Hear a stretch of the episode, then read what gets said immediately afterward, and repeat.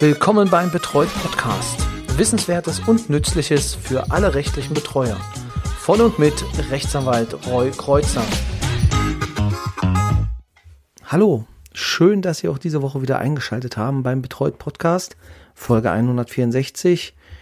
Wir beschäftigen uns heute mit dem Zivilverfahren, beziehungsweise mit Begriffen aus dem Zivilverfahren, die immer mal wieder fallen und äh, zu denen ich halt ein paar Sachen sagen möchte, damit man auch, ja, wenn man denn seinen Klienten eventuell dort vertritt, beziehungsweise wenn man auch mit Rechtsanwälten spricht im Rahmen ähm, der Vertretung, dass man auch ein bisschen weiß, was damit gemeint ist, beziehungsweise wo man das Ganze verorten muss. Fangen wir an, relativ weit vorne in dem normalen Verfahren. Beziehungsweise bevor wir da anfangen, gucken wir uns natürlich an, was ist das Zivilverfahren? Was wird dort in Zivilverfahren geregelt? Wir haben im Grunde, im Kern haben wir zwei Bereiche. Das eine ist das Zivilrecht und das andere ist das öffentliche Recht. Das bedeutet, Zivilrecht, immer wenn Menschen gegeneinander Ansprüche haben, dann sind wir im Zivilrecht, wenn es Firmen sind, dann gibt es noch spezielles Zivilrecht, aber es gibt immer auf, der, auf beiden Seiten Personen, die miteinander etwas ausfechten. Im öffentlichen Recht ist es anders. Da steht auf der einen Seite immer eine Behörde oder eine Institution, ähm, eine staatliche Institution. Im Bereich des öffentlichen Rechts wird das noch unterschieden in der Strafrecht. Da steht dann halt die Staatsanwaltschaft teilweise, die dann etwas von ihnen möchte. Ähm, beziehungsweise ähm, im Verwaltungsrecht sind es dann Behörden, gegen die sie dann kämpfen. Also diese beiden Unterscheidungen müssen wir machen. Ähm, Im Zivilrecht geht es halt immer, wenn Personen miteinander etwas zu tun haben und äh, Rechte gegenseitig äh, erlangen wollen. Und das meiste oder die meisten Verfahren werden im sogenannten ordentlichen Verfahren durchgeführt. Das heißt, das ist auch das Hauptsacheverfahren, wird das genannt. Das bedeutet, ich reiche eine Klage ein und dann ähm, kriegt die Gegenseite die Klage zugestellt, muss darauf antworten und dann ja, geht es ganz normal in einem Prozess. Das ist, ähm, wie gesagt, nach Zivilprozessordnung, in der das geregelt ist, der normale Ablauf eines Verfahrens. Das Ganze heißt ordentliches Verfahren. Also, genau. Das Gegenteil davon ist der einstweilige Rechtsschutz, nicht das unordentliche Verfahren. Deswegen, das sollte man vielleicht wissen. Was allerdings in einem ordentlichen Verfahren passieren kann, ist, dass die Gegenseite sich nicht meldet. Und dann rutscht das Ganze in das sogenannte Versäumnisverfahren. Das bedeutet, dass wenn eine Person nicht auf eine Klageerhebung rechtzeitig reagiert oder ähm, ja vor allem dann nicht reagiert, kann das nämlich zum Rechtsverlust führen und es kann ein Versäumnisurteil erlassen werden. Deswegen sind die ersten zwei Wochen nach Zustellung der Klage am wichtigsten, weil in dem Moment dann gesagt wird, möchtest du dich verteidigen oder nicht, ansonsten verlierst du hier Rechte. Das ist ganz wichtig zu wissen. Deswegen sind äh, die Schreiben, also die gelben Briefe vom Gericht mit diesen Klagen äh, besonders wichtig und immer zu beachten, dass man dort ganz, ganz schnell reagiert. Was ich schon gesagt hatte, ordentliches Verfahren, ähm, das, was dem gegenübersteht, ist halt ein Eilrechtsschutz. Also da gibt es verschiedenste Begriffe, wie das genannt wird. Ähm, wir sagen jetzt aber, also wir merken uns, es sind Verfahren des einstweiligen Rechtsschutzes. Das bedeutet, dass man schnell eine Lösung finden kann oder das Gericht findet schnell eine Lösung, damit die Rechte des Betroffenen gewahrt werden. Welche Unterschiede gibt es da oder beziehungsweise welche Optionen gibt es da? Das ist zum einen die einstweilige Verfügung, es ist der Arrest und es ist die einstweilige Anordnung. Die einstweilige Verfügung bedeutet, dass es eine gerichtliche Anordnung gibt, die es einer Partei ermöglicht, also meistens dann der Klägerpartei, bestimmte Handlungen oder Unterlassen beziehungsweise Antragsteller. Das muss ich nochmal korrigieren. Es ist nicht ein Kläger, sondern ein Antragsteller in diesem Verfahren, dass eine einstweilige Verfügung, eine gerichtliche Anordnung dass es dort ermöglicht wird, bestimmte Handlungen zu unterlassen oder vorläufige Maßnahmen anzuordnen. Und da geht es meistens um drohende oder bereits eingetretene Rechtsverletzungen, dass diese verhindert oder behoben werden. Zum Beispiel, ähm, ja, gerade wenn etwas, wenn es Äußerungen gibt, diffamierende Äußerungen, dass man eine einstweilige Verfügung erlässt, um diese zu stoppen. Der Arrest, das ist klingt etwas hart, ist aber nur die Form, dass man sagt, okay, wir möchten etwas sichern, also eine Beschlagnahme, ähm, das soll jetzt ähm, gesichert werden, damit im Verfahren, ähm, weil wenn wir es jetzt im Hauptsacheverfahren über zwei Jahre ziehen, ist wahrscheinlich dann alles weg und wir können dann nicht mehr äh, reagieren. Deswegen ist der Rest möglich, dass man dann ähm, ja die Forderungen beziehungsweise die Sachen, um die es geht, einfriert also Sachwerte, Bankkonten, da gibt es Arrestmöglichkeiten.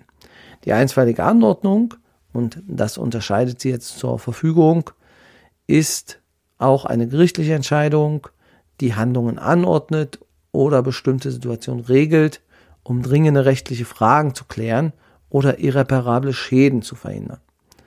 Also bevor es ein endgültiges Urteil gibt. Das ist ähm, zum Beispiel vorübergehende Unterhaltszahlungen oder wo das Kind in einem Sorgerechtsstreit bleibt. Das wird einstweilig angeordnet. Das kann dann wir auch wieder rufen werden. Genau. Das sind so die Unterschiede. Bei uns, also das meiste, was, was wir in unserer Tätigkeit als Betreuer kennen, ist die einstweilige Anordnung im Rahmen der Unterbringung zum Beispiel. Da ist das jetzt, das ist aber im FAMFG geregelt, deswegen äh, betrifft es jetzt hier nicht so ganz äh, auf dieses Zivilprozess zu, aber ähm, es ist in dem Fall eine einstweilige Anordnung. Es gibt auch noch für einfache Sachen, ähm, die jetzt nicht so schwierig sind, also wo es um geringe Werte geht, kann man das vereinfachte Verfahren bei Gericht beantragen, beziehungsweise wird das vom Gericht meistens empfohlen. Das heißt, da gibt es keine mündliche Verhandlung, sondern im schriftlichen Verfahren kann man dann dort ähm, schnell handeln und ähm, schnell Regelungen finden. Ja. Das, was jeder von Ihnen vermutlich kennt, ist das gerichtliche Mahnverfahren. Im gerichtlichen Mahnverfahren geht es darum, dass ein Anspruch, den man hat, vereinfacht beigetrieben werden kann.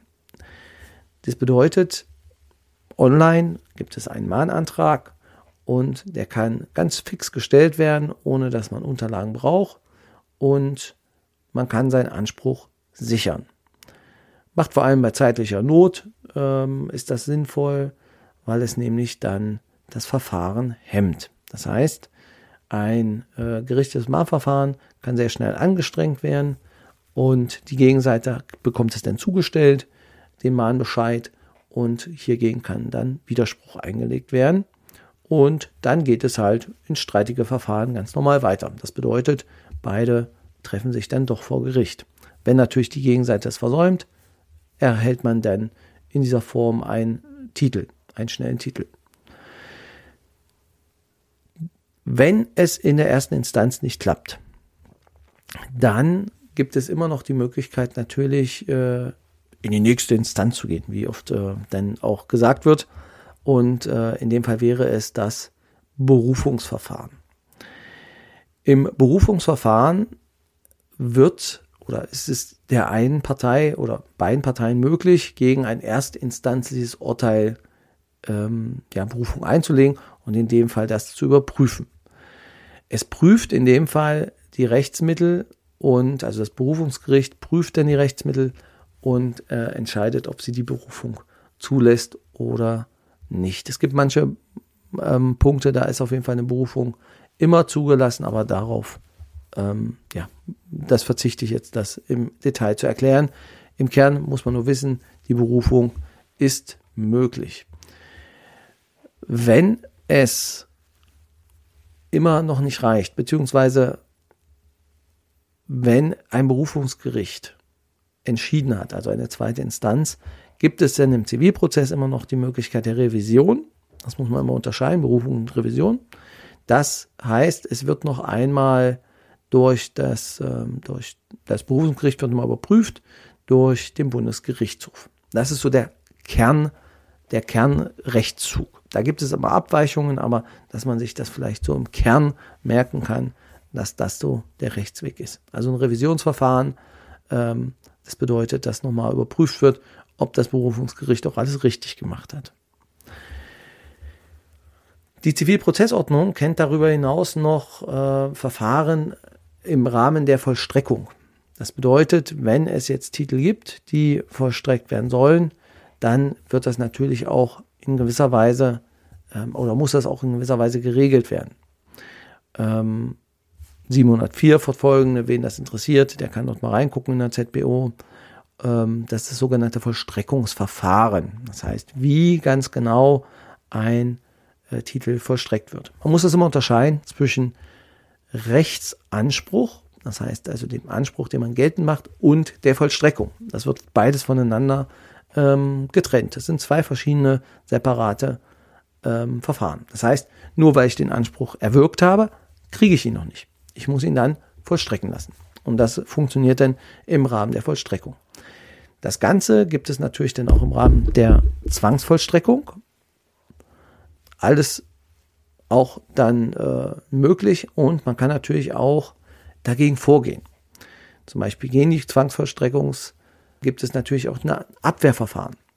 Das heißt, man kann in einer Zwangsvollstreckung natürlich sich auch wehren und sagen, es ist hier nicht äh, gegeben, die Zwangsvollstreckung ist nicht wirksam. Klingt jetzt ein bisschen abstrakt. Das meiste ähm, oder die meisten werden von Ihnen das kennen im Rahmen des äh, FÜPS, also Pfändungs- und Überweisungsbeschluss. Das heißt, wenn ein Konto gefändet wird, gibt es dann die Möglichkeit natürlich gegen diese Pfändungs- und Überweisungsbeschlüsse vorzugehen.